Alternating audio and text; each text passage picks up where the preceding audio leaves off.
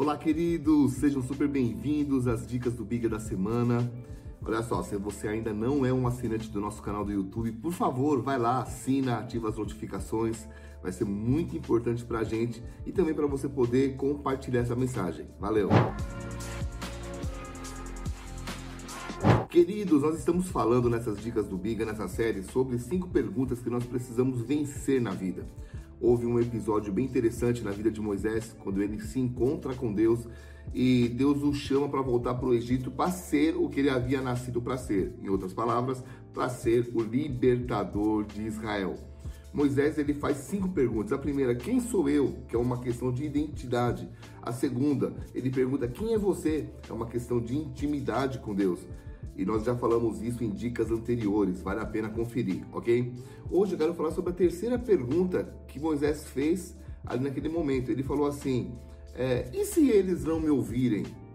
Essa é uma pergunta relacionada sobre intimidação.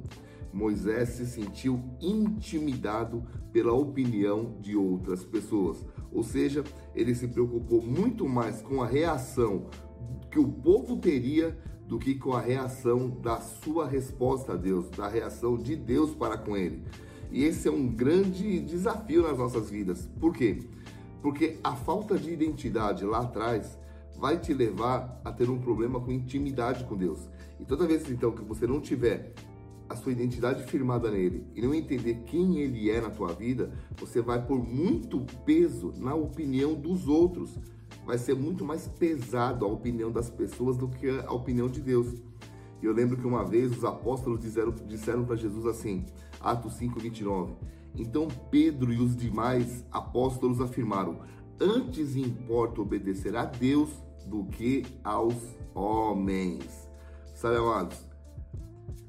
Nem sempre eu e você seremos bem entendidos, nem sempre nós seremos compreendidos, tá? Mas isso não pode nos impedir de obedecer às direções de Deus para nossas vidas. Quando eu comecei a andar de skate, muitas pessoas reclamaram demais, dizendo que isso não era coisa. Quando eu comecei, não. Quando eu comecei a usar o skate para evangelizar. E diziam que esse esporte não era de Deus, que eu não tinha que me vestir como me vestia, fazer o esporte que eu fazia.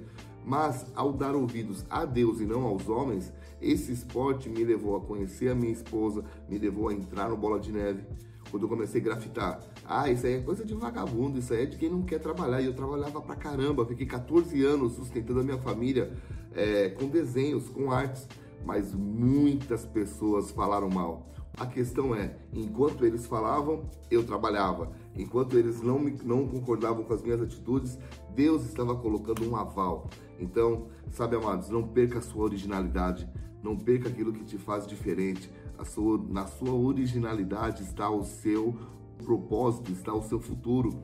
Então, se você der muitos muito ouvidos para aqueles que falam do lado, você vai perder a conexão aqui, ó, vertical.